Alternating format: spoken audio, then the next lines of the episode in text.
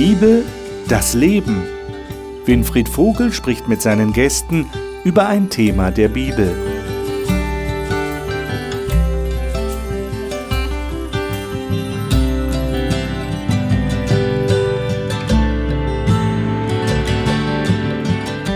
Willkommen zu unserer TV-Gesprächsrunde über die Bibel und das Leben. In den vergangenen Sendungen haben wir ja den Apostel Paulus bereits kennengelernt und vor allem seinen Brief an die Christen in Galatien, dieser Provinz in Kleinasien. Und sein Anliegen in diesem Galaterbrief war ja und ist, wie Erlösung tatsächlich funktioniert. Man geht davon aus, dass der Galaterbrief wahrscheinlich der erste Brief war, den der Paulus geschrieben hat. Jetzt beginnen wir mit dieser Sendung heute einen neuen Themenzyklus, bleiben aber beim Apostel Paulus. Wir wollen nämlich den Römerbrief studieren, also den Brief des Paulus an die Christen in Rom, der damaligen Hauptstadt des Reiches, das man kannte, des römischen Reiches. Paulus hat diesen Brief wahrscheinlich aus Korinth geschrieben, als er auf seiner dritten Missionsreise ein zweites Mal in dieser großen Handelsstadt Korinth war. Er hat diesen Brief jemandem diktiert, so wie das damals üblich war, und hat dann mit einer Person diesen Brief nach Rom geschickt. Das müsste so in der Zeit zwischen 56 und 58 nach Christus gewesen sein. Die Frage ist natürlich, was ist das Anliegen des Paulus in diesem Römerbrief? Es kann gut sein, dass Paulus Gerüchten vorbeugen wollte, die vielleicht herumgeschwirrt sind, auch aufgrund der Problematik, die er in Galatien kennengelernt hatte, dass er ein Antinomist sei, also jemand, der gegen das Gesetz Gottes, gegen die Torah reden würde. Und er will deutlich machen in seinem Römerbrief, dass das nicht der Fall ist. Das Gesetz spielt eine ganz wichtige Rolle im Leben von Menschen, im Leben von Christen. Aber es kommt eben darauf an, wirklich zu verstehen, wie Erlösung geht und dass man da keinen Missverständnissen auf den Leim geht. Das ist eigentlich sein Anliegen auch im Römerbrief. Und man könnte sagen, der Römerbrief ist ein, ein Manifest des Paulus, ist eine, eine Grundlage für das, was Evangelium eigentlich ausmacht. Wir studieren diesen Brief auch deshalb, weil er für Martin Luther und die Reformation eine ganz besondere Bedeutung hatte. Ich lese Ihnen mal vor, was Martin Luther über den Römerbrief geschrieben hat. Diese Epistel, sagt Martin Luther, ist das rechte Hauptstück des Neuen Testaments und das allerlauterste Evangelium, welche wohl würdig und wert ist, dass sie ein Christenmensch nicht allein von Wort zu Wort auswendig wisse, sondern täglich damit umgehe, wie mit dem täglichen Brot der Seelen. Denn sie kann nimmer zu viel oder zu wohl gelesen werden, und je mehr sie gehandelt wird, je köstlicher sie wird und besser schmecket. Das ist die Ausdrucksweise von Martin Luther.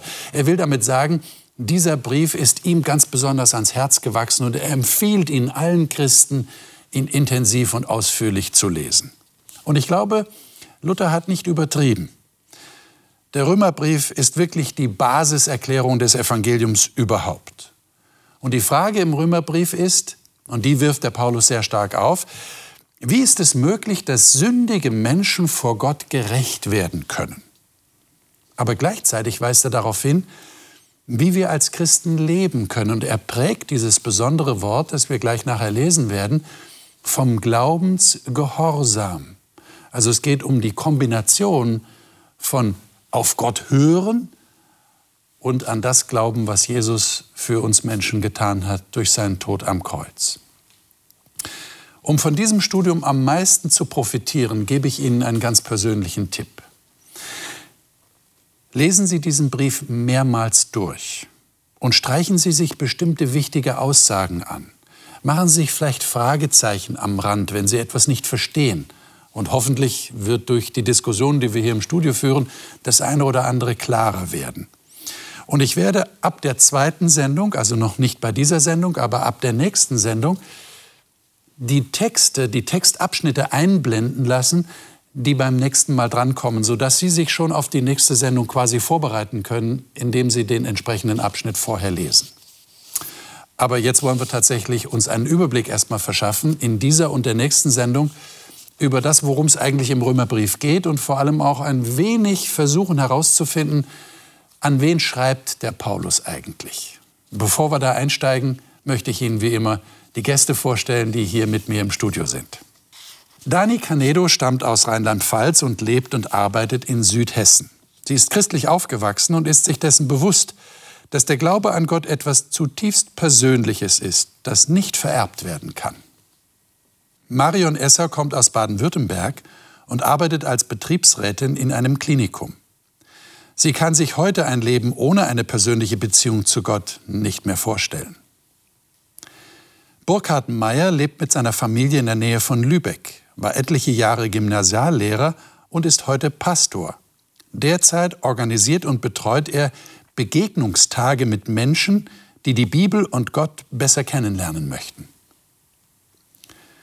Thomas Petracek stammt ursprünglich aus der Nähe von Prag und arbeitet weltweit an verschiedenen Projekten für das adventistische Hilfswerk ADRA. Er hat sich bewusst dafür entschieden, seinen Lebensweg mit Gott zu gehen.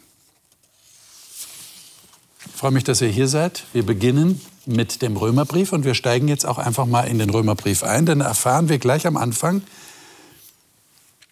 äh, was der Paulus diesen Leuten da in Rom mitteilen möchte. Es ist ja immer so eine Grußformel am Anfang eines Briefes, wie das eben damals beim Briefschreiben so üblich war. Er hat sich erst mal vorgestellt. Er wusste ja, dass es nicht ein Brief an eine Person, die er kennt oder die ihn kennt, sondern das ist ja an mehrere, an, an ganze Gemeinden, in diesem Fall an die Gemeinde in Rom. Und deshalb ist es notwendig, dass er sich erst mal vorstellt. Und da kann man ja schon einiges daraus schließen und auch wie er die Leute anredet. Ich schlage vor, dass wir das mal lesen. Burkhard, darf ich dich bitten, mal das zu lesen? Welche Bibelversion hast du? Unsere Zuschauer würden das immer ja. gerne wissen, welche Bibelversion ja, jemand habe, hat. Ich habe die Hoffnung für alle. Hoffnung für alle? Also gut verständlich. Gut, dann lesen wir mal die Verse 1 bis 8. 1 bis 8. Diesen Brief schreibt Paulus, der Jesus Christus dient und von ihm zum Apostel berufen worden ist. In Gottes Auftrag verkündet er die rettende Botschaft Gott hat sie in der Heiligen Schrift schon lange durch seine Propheten angekündigt. Es ist die Botschaft von seinem Sohn Jesus Christus, unserem Herrn. Als Mensch aus Fleisch und Blut ist er ein Nachkomme König Davids. Durch die Kraft des Heiligen Geistes wurde er von den Toten auferweckt und so bestätigte Gott ihn als seinen Sohn. Ich habe seine Liebe erfahren und bin als sein Apostel beauftragt, in seinem Namen bei allen Völkern Menschen für Gott zu gewinnen – damit sie an ihn glauben und auf ihn hören. Auch euch hat Jesus Christus zum Glauben gerufen, ihr gehört jetzt zu ihm. Diesen Brief schreibe ich an alle in Rom, die von Gott geliebt und dazu berufen sind, ganz zu ihm zu gehören. Ich wünsche euch Gnade und Frieden von Gott, unserem Vater und unserem Herrn Jesus Christus. Und in Vers 8 noch. Mhm. Bitte. Zunächst danke ich meinem Gott durch Jesus Christus dafür, dass man von eurem Glauben überall in der Welt nur Gutes hört.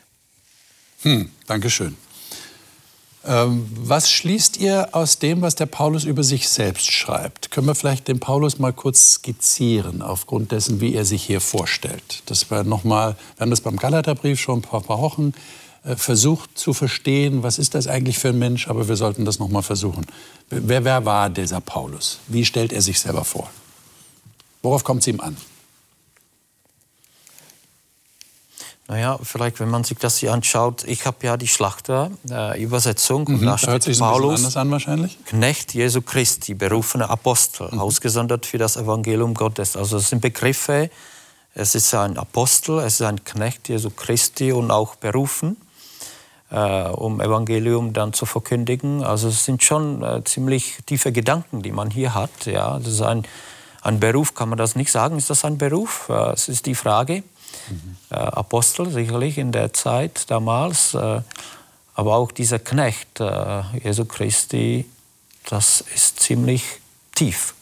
Mhm. Ein, ein Diener, ein Knecht zu sein von Jesus Christus, von jemandem, an den er nicht früher geglaubt hat. Ja. Das wissen wir aus der Geschichte. So, so. Also das ist schon ein klares Bekenntnis. Mhm. Und deshalb fängt es eigentlich auch schon vorher an, mhm. weil er schreibt Paulus. Also ja. ja, das stimmt. macht ja. diese, ganze, diese ganze Kette und ich, ich denke, er, er präsentiert seine Identität und seine Identität kommt einzig und allein von Gott, durch Gott. Und das ist seine Berufung, sein Auftrag, sein komplettes Fundament. Und da ist nicht so, ähm, ich denke, es wäre an der Zeit, euch einen Brief zu schreiben, sondern da, der ist im ganz klaren Auftrag des Herrn unterwegs. Hm. Also auf mich wirkt er sehr engagiert, auch leidenschaftlich. Das kommt gleich am Anfang des Briefes hier zum Ausdruck mhm. und auch sehr fokussiert. Also wird schon deutlich, worum es ihm geht. Also er möchte das, was ihm wichtig geworden ist für sein Leben, Jesus Christus, den möchte er mit anderen teilen. Er möchte er bekannt machen. Und dafür brennt er. Und davon ist er durchdrungen. Und ich denke, es gelingt ihm ganz gut, hier am Anfang das schon herauszustellen. Und er freut sich natürlich riesig darüber, dass die Gemeinde in Rom auch in derselben Richtung unterwegs ist. Mhm. Dass die Herzen da sozusagen im gleichen Takt mhm. schlagen. Mhm. mhm. Ja, er spricht ja davon, er ist ausgesondert für das Evangelium Gottes. Was will er damit zum Ausdruck bringen? Also interessant an diesem Text ist ja noch, dass der Paulus springt von Gott und Jesus Christus.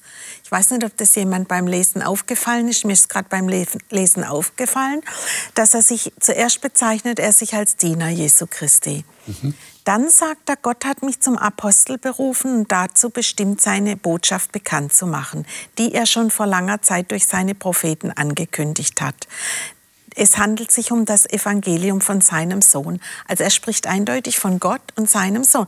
Eigentlich müsste man ja annehmen, der Paulus würde jetzt sagen, Jesus Christus hat mich berufen. Mhm. Was, also irgendwas scheint er ja damit zu bezwecken wollen, dass er beides erwähnt. Also er sagt ja nachher, kommt er dann und sagt, Jesus Christus hat mich Jesus Christus unserem Herrn und Gott hat mich in seiner Gnade zum Apostel gemacht. Aber wer ihm eigentlich erschienen ist, war ja Jesus Christus. Wieso macht Paulus hier diesen doppelten Bezug? Also mir kommt so ein bisschen vor, als möchte er damit auch die Wichtigkeit betonen. Und das ist jetzt aber nur so der Eindruck, der mir entstanden ist, zu sagen, Leute, das ist nicht nur irgendetwas, sondern erst hat es Gott mal in seinem Ratschluss beschlossen. Und ich bin ein Diener Christi, aber er fängt es von ganz von vorne an. Nämlich schon bevor Jesus als Mensch auf der Erde war. Und er sagt, schon vorher hat Gott das beschlossen. Habt ihr den Eindruck, dass er irgendwie versucht, äh, die Autoritätsfrage abzuklären, also zu zeigen, in wessen Autorität er eigentlich handelt, also, um, um noch mehr Wirkung zu erzielen? Nicht. Ich denke, er lässt die Autoritätsfrage gar nicht erst aufkommen. Okay. Also das, ähm, und, und für mich ist das, also klar, es ist eine Gewichtung, aber ähm, also so der Grundtenor, wenn Jesus was gesagt hat, war immer, er ist hier, um Gott zu verherrlichen, um den Menschen zu zeigen, wie Gott ist. Und im Prinzip geht Paulus in dieser Kette einfach weiter. Also er, er nimmt im Prinzip das auf, was Jesus getan hat, als er auf dieser Erde war, und führt es fort. Nämlich Gott, den Menschen zu zeigen, wie Gott ist. Und wie Leben mit Gott gelingt. Ich glaube, dass dieser, gerade im ersten Satz, wenn er sagt, ich bin ein Knecht Jesu Christi, also in meiner Übersetzung steht dann hier Hoffnung für alle, ähm, der Jesus dient ein bisschen abgeschwächt, aber äh, ich glaube, das ist für ihn eine Ehre. Das ist für ihn was ganz Besonderes. Das ist nicht nur so, er ist so ein ganz kleiner äh, Mitarbeiter, so unter ferner Liefen, sondern das ist, glaube ich, sogar für ihn eine Ehrenbezeichnung. Er darf ein Knecht dieses Gottes sein, ein Diener, ein Mitarbeiter. Und dann sagt er ja, er ist Apostel. Also er ist jemand, der Jesus begegnet ist in seinem Leben. Denn die Apostel waren die, die direkt ja. von, von ihm gesandt Begegnung waren. Mit Jesus. Von, von Gott gesandt, von Jesus gesandt waren. Zwar später als die anderen ja. Apostel, aber er ist Jesus begegnet. Mhm. Das steht auch hier im Text, ausgesondert für das Evangelium, genauso wie die Apostel. Also er identifiziert sich mit den Jüngern. Ne? Mhm. So, so denke ich. Ausgesondert. Ja, interessant. Das ist eine interessante Formulierung. ja, ja. Also er sieht sich ganz klar in diesem Auftrag, den er bekommen hat und, und bezeichnet es sogar als Aussonderung. Also ich bin abgestellt dafür, könnte man auch sagen. Mhm. Und das ist meine Aufgabe und die will ich jetzt wahrnehmen. Auch euch gegenüber, euch Christen in Rom.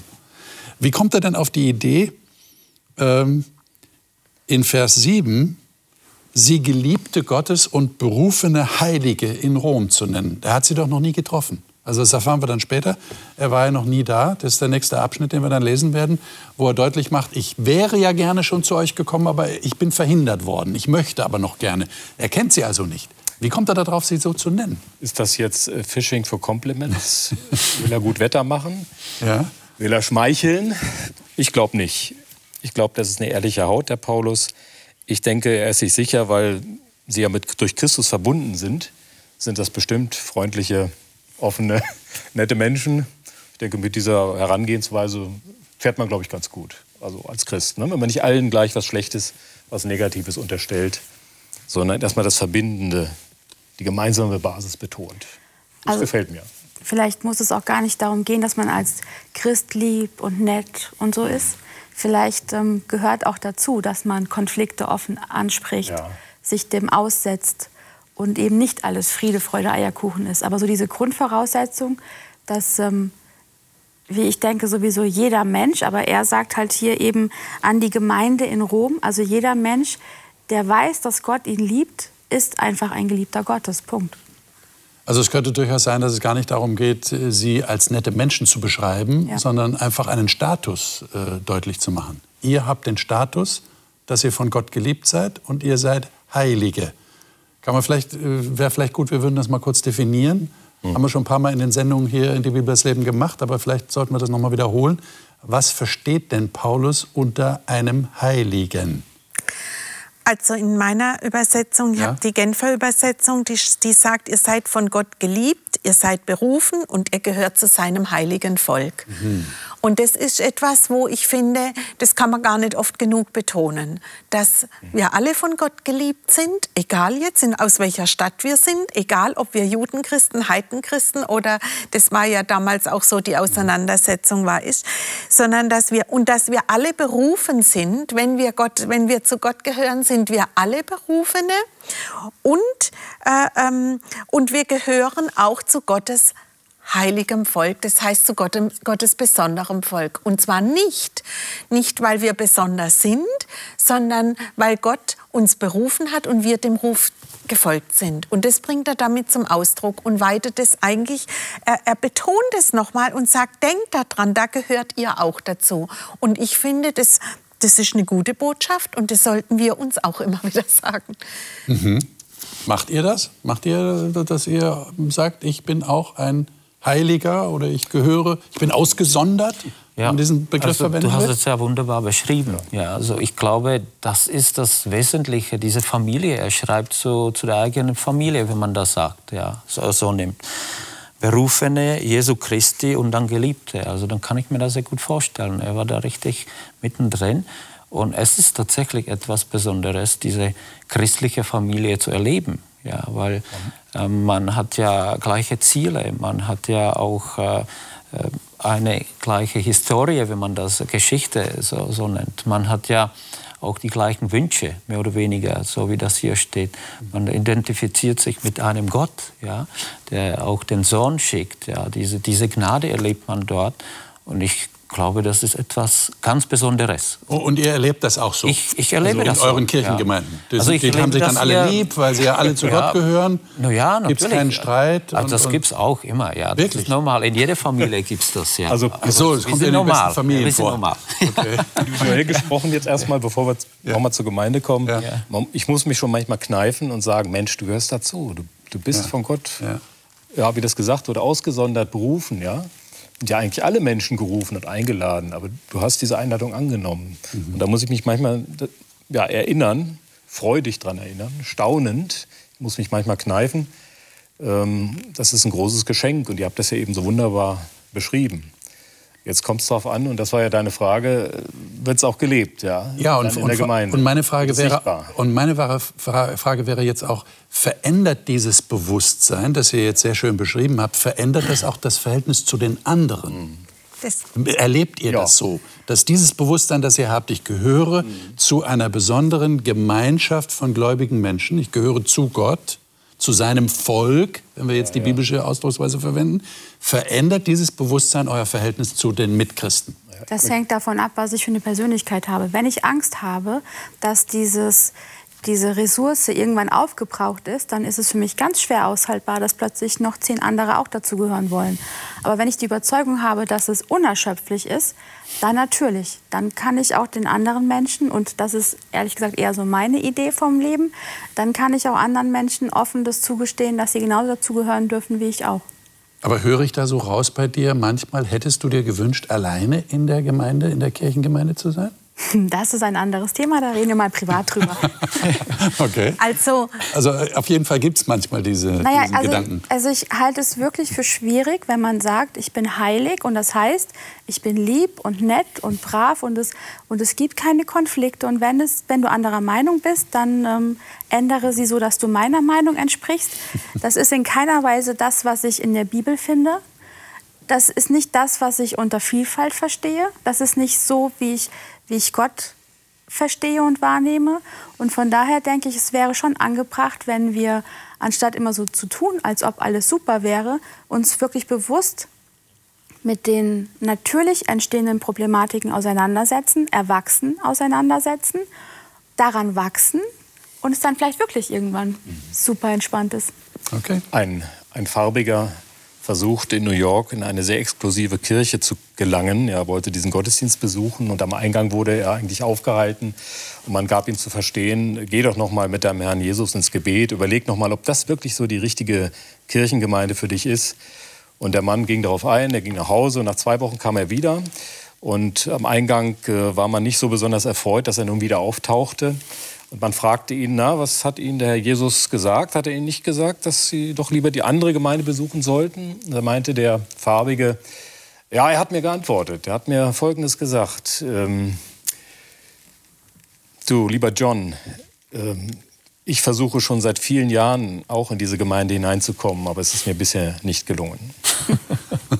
Also Jesus hat es da auch manchmal schwer, wenn wir eben, und du hast es angesprochen, wenn wir diese Ehrlichkeit nicht leben, mhm. wenn wir uns was vormachen, wir sollen keine Scheinheiligen sein, wir sollen auch keine Eisheiligen sein, wo man dann äh, sich in Kälte begegnet und äh, nur so tut, als ob man was Verbindendes hätte mhm. und diese herzliche ja, Bruderschaft, geschwisterliche Liebe nicht lebt, die ja Paulus auch so gerne erlebt hat, auch erleben wollte mit den Römern, äh, hat sie dann ja auch erfahren dürfen. Ähm, also Heilige sein heißt auch unterwegs sein, auf dem Weg als begnadigte Sünder, als gebrochene Menschen, aber die durch Jesus wieder heil werden dürfen. Und das ist ja auch eine besondere Verbindung ja, ist, miteinander, ja. diese Schicksalsgemeinschaft ja, zu erleben. Schicksalsgemeinschaft. Ja, und ich denke, der Paulus, der hat hier zuerst einmal seinen Status bestimmt und er hat dann zu den anderen gesagt, und ihr habt auch einen besonderen Status. Mhm. Und in der Psychologie würde man heute sagen, er hat sie auf das Feld gehoben, ich bin okay, du bist okay.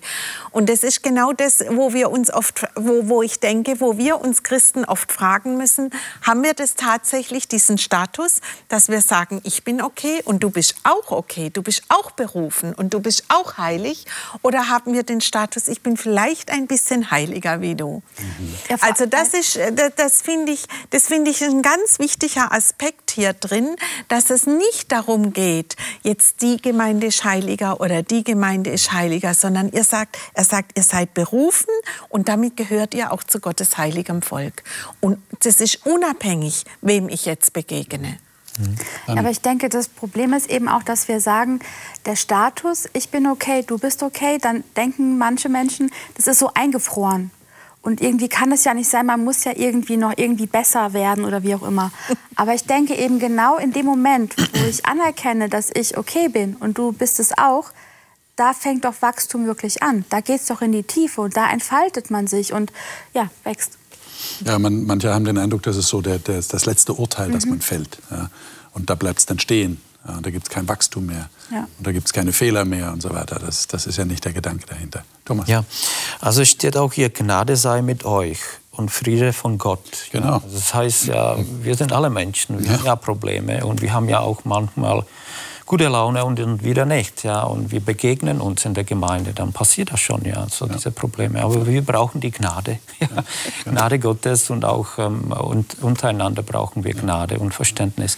Ich muss aber persönlich sagen, weil ich ja ziemlich äh, viel unterwegs bin, ja, auch in äh, vielen Ländern und ich habe ja kleine oder große Gemeinden erlebt ja, und besucht und für mich ist es immer Segen einfach äh, in die Gemeinde zu gehen, wo die Christen sind. Und egal, welche Kultur sie ver, äh, haben oder vertreten und so weiter, in welchem Staat sie sich befinden, es ist eine Bereicherung. Einfach wieder anzukommen. Ja, so einmal in der Woche mindestens, ja, so in die Gemeinde zu gehen. Und äh, die vielen Leute, Kinder, also in vielen Gemeinden im Ausland, in Afrika oder in Asien sind sehr viele Kinder mit dabei. Und äh, das ist schon ein Erlebnis, auch wenn man sie nicht versteht. Ja, also ja schon diese Begegnung, die, die, dass jemand äh, die, die Hand dir reicht ja, und sagt, ja komm, oder dann die Einladung zum Essen. Also ich erlebe das sehr positiv äh, und ich bin dafür dankbar.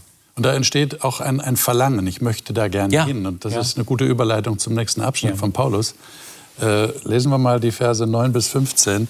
Da bringt er nämlich ein großes Verlangen zum Ausdruck. Und ich habe den Eindruck, hier wird er auch wieder sehr persönlich. Ähm, du hast die neue Genfer Übersetzung. Mhm. Darf ich dich bitten, diesen Abschnitt zu lesen? Ja. 9 bis 15. Gott weiß, dass kein Tag vergeht, an dem ich nicht im Gebet an euch denke. Er ist mein Zeuge. Er, dem ich diene, indem ich mich mit meinem ganzen Leben für das Evangelium von seinem Sohn einsetze. Gott weiß auch, dass es mein Wunsch ist, endlich einmal zu euch zu kommen.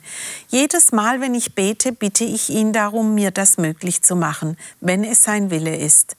Denn ich sehne mich danach, euch persönlich kennenzulernen und euch etwas von dem, was Gottes Geist mir geschenkt hat, weiterzugeben, damit ihr in eurem Glauben gestärkt werdet.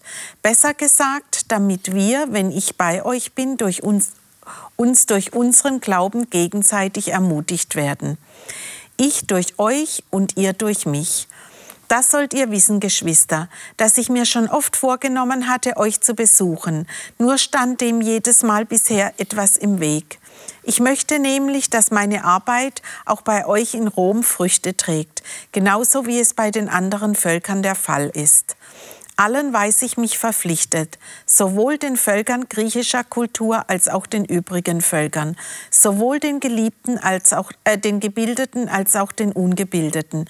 Darum ist es mein Wunsch, auch auch euch in Rom die Botschaft des Evangeliums zu verkündigen. Hm.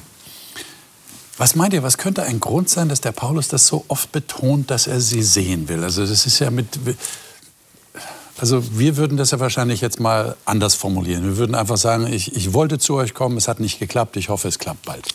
Aber hier in so vielen Versen beschreibt er das, man würde fast sagen, mit, mit blumigen Worten, mhm. Äh, mhm. dass er so ein Verlangen hat, zu ihnen zu kommen. Warum ist das so?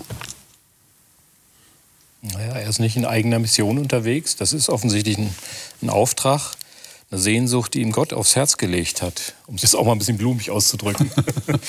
also das ist nicht so etwas, was auf seinen, aus seinen eigenen Gedanken nur kommt. Ja. So wie ich jetzt mal vielleicht ein, gerne ein Land besuchen möchte, das ich noch gar nicht kenne. Ja. Oder eine Stadt.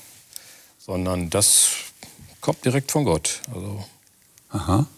Ist ja nicht umsonst Apostel. Ne? Dann ist auch jemand, der auf Gott hört. Und also man hat mit seinem Sendungsbewusstsein auch ja, zu tun. lässt sich von Gott senden und mhm. schicken, auch ganz ja. konkret in bestimmte Orte. Und hier geht es eben um die große Metropole, mhm. Rom, ja, den großen Schmelztiegel, das Machtzentrum. Ja. Und da gibt es eine Gemeinde und das hat ihn offensichtlich fasziniert. Ja? Das im, im, Zentrum der Macht, da ist auch Jesus präsent. Ja. Zentrum der menschlichen Macht ja. ist die eigentliche Macht präsent. Also ich sage es mal ein bisschen weniger blumig. Okay. also ich, also ich finde es halt ähm, spannend, eben logistisch, ähm, geschichtlich einfach so auch dieser, dieser Pool an Menschen, der dort zusammenkommt und eben diese Gemeinde formt, mhm. was ja in irgendeiner Form auf jeden Fall auch herausfordernd ist. Und was mich halt am allermeisten begeistert am Paulus, ist dieser Vers 12, mhm. ähm, wo er eben sagt, dass ich zusammen mit euch getröstet werde durch euren und meinen Glauben. Das heißt, er kommt dann nicht nur als so der Oberlehrer hin, der die Heiden missioniert, sondern, sondern er bringt und er möchte aber auch nehmen. Also er weiß, dass egal was da ist, sie haben ihm was zu geben. Und diese Haltung, die ist halt also großartig. Und könnte da tatsächlich drinstecken, dass er sich jetzt mal ganz menschlich betrachtet danach sehnt, mit solchen Menschen zusammen zu sein, wo er tatsächlich Trost erwarten kann. Denn er hat bestimmt viele Situationen, wenn wir an Korinth denken, wenn es tatsächlich stimmt, er hat diesen Brief aus Korinth geschrieben, da ist es ihm ein bisschen anders gegangen, ja, wenn wir die Korintherbriefe lesen. Äh, da war er auch nicht von allen so geliebt und anerkannt. Und hier hat er offensichtlich den Eindruck, da sind Leute, die, die, die, die können mir ein Trost sein, die können mir Ermutigung sein. Können ein ganz menschliches Verlangen sein, oder? Also der Paulus war ja auch römischer Staatsbürger. Er hat ja auch verlangt, vor dem Kaiser zu stehen. Mhm. Ne? Also das heißt, er hat eine Beziehung auch zu Rom gehabt. Mhm. Er, das muss ihm ja nicht unbekannt gewesen sein. Und jetzt, wenn ich mir so überlege, wenn ich wo in der Fremde bin und ich erinnere mich dann an meine Heimat oder wo ich auch hingehöre, dann habe ich schon manchmal den Wunsch, auch dahin zu kommen. Und jetzt war Rom sicher auch ein ganz besonderes Pflaster, wie das ja schon erwähnt wurde von euch. Also Rom sind ja viele zusammengekommen. Du hast gesagt, Rom war das Zentrum der Macht, also der Kaiser war auch da präsent. Dass es da jetzt eine Gruppe von Christen gibt, mhm. das muss ja auch ein bisschen neugierig gemacht haben. Und eine wachsende wie, Gruppe. Ja. Genau, ja. Wie, wie, kann, wie kann in diesem Zentrum, wo der Kaiser zu Hause ist, eine Gruppe von Christen groß werden und wie sehen die denn eigentlich aus? Und wenn die sich bewähren können in einer solchen Metropole, dann kann ich vielleicht von denen auch noch was erfahren und was lernen. Und das kommt damit, finde ich, schon so ein bisschen zum Ausdruck. Das könnte ihn schon so bewegt haben. Da, da würde ich gerne ganz kurz. Ähm, also, aber nicht nur, weil es eine Metropole ist und weil sie sich im Schatten des Kaisers bewähren. Also ich glaube, dass auch, auch kleine Enklaven ähm, durchaus etwas zu geben haben und nicht nur ähm, aber das nur am Rande. also ich finde das immer spannend, wenn man ja die Hauptstädte besucht. Ja? Und äh, Römische Reich, mhm. es war letztendlich ein Reich, ein, ein Stadtreich, wenn man das so nimmt. Kam ja vom Rom. Äh, wir kennen kein Berliner Reich ja? in Deutschland. Äh, aber Rom äh, hatte eine riesige Bedeutung damals. Es gab ja keine Grenzen. Er hatte die Möglichkeit, ja, wieder fast nach Hause zu kommen, wobei sein Haus war das nicht. Ja, er lebte in Tarsus als, als kleiner Junge, aber das war sicherlich spannend für ihn. Ja. Und die Römer waren doch ein bisschen anders als, als die Leute in der Provinz. Das kann ich mir auch vorstellen, weil sie aus allen Ecken kamen. Und äh, auch die Kultur dort, äh, positiv, negativ natürlich, aber das war spannend. Er war in Athen bei den Griechen, jetzt wollte er auch zu den Römern, kann ich mir gut vorstellen. Aber man merkt ja auch einen, einen ganz bestimmten Antrieb, den er innen drin offensichtlich mhm. spürt und hat. Äh, wenn ich jetzt zum Beispiel den Vers 14 nehme, ähm, oder Vers 13 schon, damit ich, die Elberfelder Übersetzung sagt das so, damit ich auch unter euch einige Frucht haben möchte, wie auch unter den übrigen Nationen. Und dann kommt Vers 14, sowohl Griechen als auch Nichtgriechen, sowohl Weisen als auch Unverständigen bin ich ein Schuldner. Und dementsprechend will ich, so viel an mir ist, zu euch kommen nach Rom, um das Evangelium euch zu verkünden. Wie versteht ihr diesen Begriff Schuldner? Das ist ja ein Begriff von unserem heutigen Sprachgebrauch her gesehen, der nicht unbedingt positiv besetzt ist. Wenn ich ein Schuldner bin, dann schulde ich jemand anderem einen finanziellen Betrag oder was auch immer oder eine bestimmte Dienstleistung oder einen Gefallen. Äh, und dann habe ich immer diesen Druck, ich schulde dem das noch. Was will der Paulus damit zum Ausdruck bringen, dass er sagt, ich bin allen ein Schuldner? Ich glaube, es hat was mit seiner persönlichen Erfahrung mit Jesus zu tun. Mhm ist ihm ja, wie gesagt, begegnet, damals auf dem Weg nach Damaskus. Das hat er sein Leben so, so stark verändert, auch positiv verändert. Das möchte er mit anderen gerne teilen. Ja. Äh, also es hat auch mit Überzeugung zu tun, mit Dankbarkeit. Er hat auch schon viel erlebt mit Jesus. Ist ja, hat ja schon einige Reisen hinter sich gehabt, ja. vieles erlebt, Auf und Abs auch. Äh, ich denke, das spielt da alles mit hinein und dann klingt es schon ganz anders, ne? als äh, ich habe da eine Schuld, die muss ich jetzt abtragen und es ist etwas sehr Drückendes. Hm. Also ich verstehe es mehr in diesem Sinne. Hm. Dankbarkeit, Überzeugung, etwas teilen wollen, die Freude darüber. Okay. Es gibt auch so einen wunderbaren Vers hier in Psalm 116, Vers 12. Da beschreibt der äh, Psalmschreiber, ich möchte Gott seine Wohltaten vergelten. Ja, ich möchte hm. sie bekannt machen. Ich möchte davon sprechen möchte mich darüber freuen. Also nach dem Motto, mir ist so viel Gutes ja, genau. geschehen und ja. ich möchte das mit anderen teilen. Mhm. Ich möchte es nicht für mich behalten. So ist es. Die haben auch ein Anrecht darauf, das zu erfahren. Dani? Wobei ich denke, er benutzt schon bewusst dieses Wort, weil es eben nicht nur ein, ein euphorisches Glücksgefühl der Dankbarkeit ist, sondern auch wirklich ein, ein, auch ein Drängen in ihm, also auch eine, also eine Form auch von Verpflichtung und nicht nur, heute ist das Fähnchen mal so, dann ist mir mal danach, sondern wirklich dieser innere Drang, was ja eigentlich mit, mit ähm, Schuldnern verpflichtet sein oder auch wenn ich eben empfangen habe und, und, und weitergebe. Also so dieses. Es hat für ihn Verbindlichkeit. Auf jeden Fall, ja. Aber es ist schon etwas, was er selber in sich spürt. Es ist nicht etwas, was von außen an ihn herangetragen wird, oder? Weil wir könnten ja jetzt sagen, ja, ja, ja, ja, du musst missionieren. Ist dir schon klar. Weil du bist ein Schuldner der anderen. Jetzt musst du Mission betreiben, damit die anderen das Evangelium kennenlernen. Und dann wäre es aber nicht mehr authentisch. Und ich erlebe Paulus eigentlich als sehr authentischen Menschen. Und deshalb sage ich, das kommt aus ihm heraus. Sicherlich, weil er erkannt hat, was er empfangen hat. Mhm. Eben weil er ja auch gesehen hat, was er als Saulus gemacht hat und wozu er aber eigentlich als Paulus berufen ist. Mhm. Kommt es, erwächst es aus ihm heraus. Aber es ist wirklich so, also es, er hat, es ist nicht, dass ihm nichts Besseres einfällt, sondern es ist wirklich der ganz intensive Wunsch da. Persönliche Frage an euch. Fühlt ihr euch als Schuldner eurer Nachbarn, eurer Arbeitskollegen, eurer Bekannten, wem auch immer? Oder wessen auch immer? Fühlt ihr euch so? Oder würdet ihr sagen, nee, so würde ich das nicht ausdrücken? Also ich drücke es sicherlich nicht unbedingt so aus, auch wenn ich Bankerwurzeln in mir trage. Aber ähm, naja, also ich, ich habe schon, also doch, mir ist es schon auch wichtig, den Menschen zu sagen, was ich glaube, was meine Werte sind, wofür ich einstehe. Dass ich Gott kenne und liebe und, und mit ihm lebe und dass es cool ist und es schön wäre, wenn sie auch diese Möglichkeit für sich haben, in, in einer, in welcher Form auch immer, schon, ja. Ähm, ja. Okay. Mhm. Also ich denke ja, der Paulus war ja auch ein Mensch der Extreme, wenn wir jetzt mal seine Vorgeschichte angucken und seinen Wandel. Mhm. Und auch wie schnell, ich meine, das, das haben wir ja beim Galaterbrief auch so ein bisschen mitbehandelt. Der Paulus hat ja wirklich einen extremen Wandel mitgemacht ähm, vom, vom Saulus zum Paulus. Und äh, ich denke, wenn, wenn ich jetzt selbst von mir ausgehe, auch wenn ich mich verändert habe, dann bleibt meine Geschichte doch in mir lebendig. Das heißt, sie macht auch etwas mit mir und sie verpflichtet mich.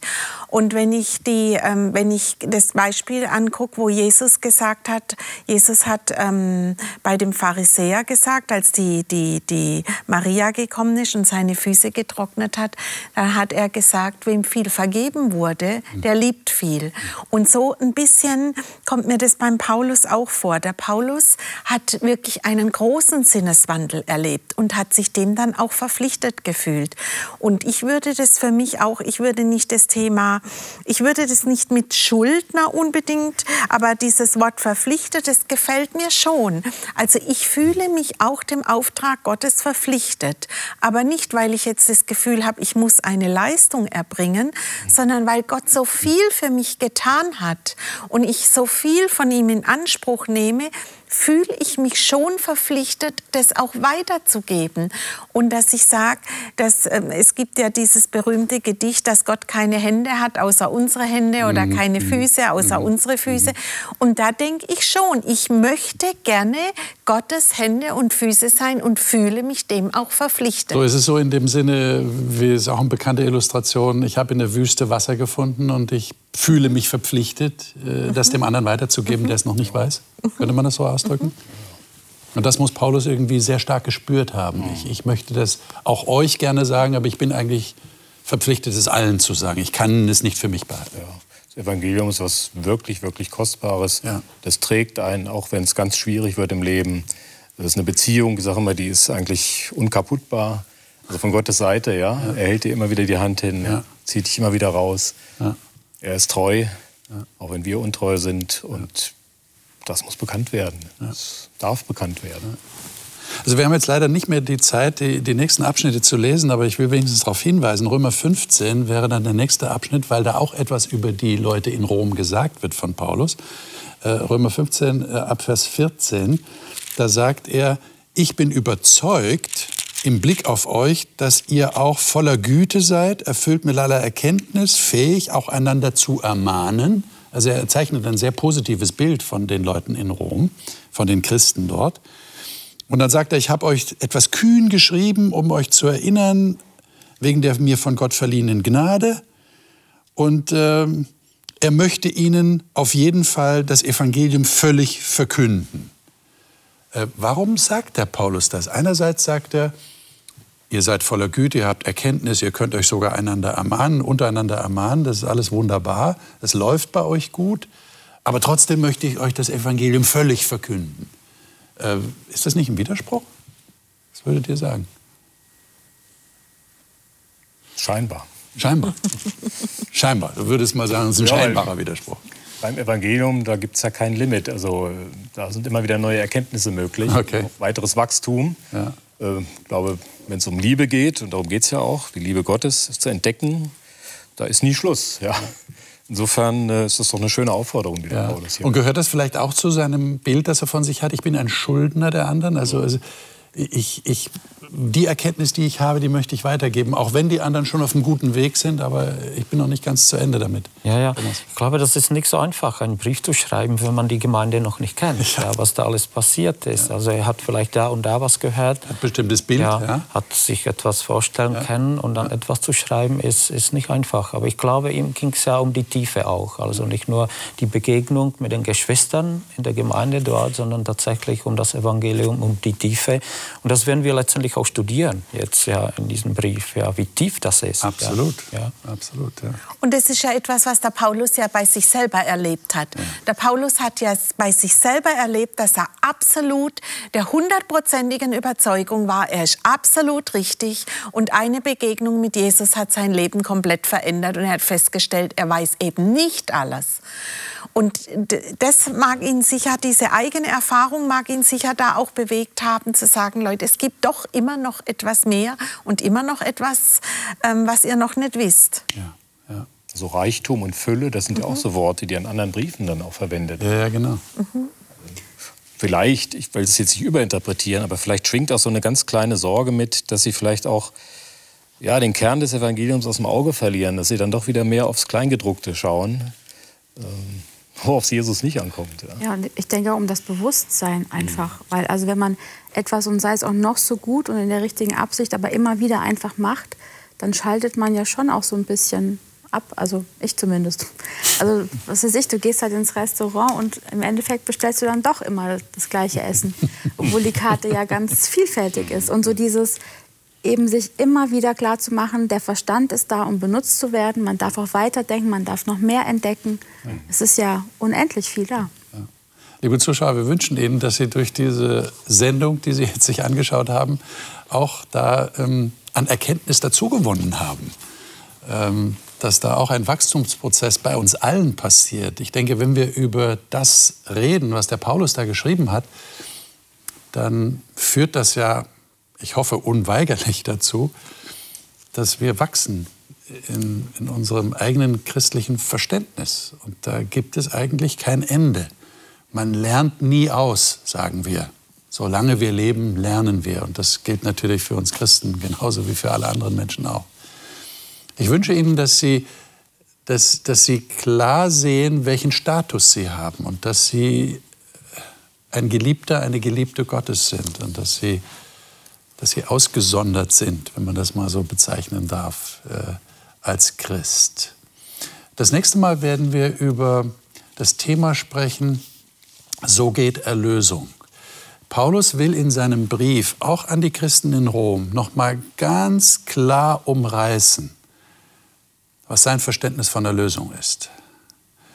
Äh, Wie ist das mit Glauben und, und vor Gott gerecht werden, obwohl wir doch Sünder sind? Das sagt er in sehr klaren Worten und der Römerbrief ist ja bekannt für seine Logik, für die Logik des Paulus. Da greift eins ins andere. Wir wollen uns das nächste Mal noch einen kurzen Überblick verschaffen, bevor wir dann in die einzelnen Kapitel des Römerbriefes einsteigen. Sollten Sie auf jeden Fall dabei sein. Und heute habe ich noch einen Hinweis für Sie. Äh, Wir haben immer wieder Anfragen von Zuschauern, die sagen, ich würde gerne die Bibel mit Leuten tatsächlich äh, studieren, nicht nur da auf die Mattscheibe schauen und eine Diskussion sehen im Fernsehen, sondern tatsächlich mit Menschen aus Fleisch und Blut, die mir gegenüber sitzen, diskutieren. Und diese Möglichkeit soll es tatsächlich geben. Es gibt Hope Center. Es gibt bereits einige in Deutschland und es wird immer mehr davon geben. Das heißt, Orte, wo man hingehen kann, wo zum Beispiel auch diese Sendung gezeigt wird, jede Woche, und wo man dann ins Gespräch kommen kann über die biblischen Themen, die hier angesprochen werden. Wenn Sie mehr darüber wissen wollen, dann gehen Sie einfach auf die Homepage Die Bibel das Leben. Die wird jetzt eingeblendet. Oder wenn Sie nicht so im Internet unterwegs sind, können Sie auch die Nummer wählen, die Telefonnummer wählen, die da eingeblendet wird. Und da bekommen Sie die Informationen frei Haus geliefert, wo ein Ort wäre, der für Sie geeignet ist, der in Ihrer Nähe ist, dass Sie da mit anderen Christen die Bibel studieren können. Wäre doch eine tolle Idee, oder? Sollten Sie auf jeden Fall in Anspruch nehmen. Bis zum nächsten Mal, bis zur nächsten Woche wünsche ich Ihnen Gottes Segen für Ihr persönliches Studium in der Bibel.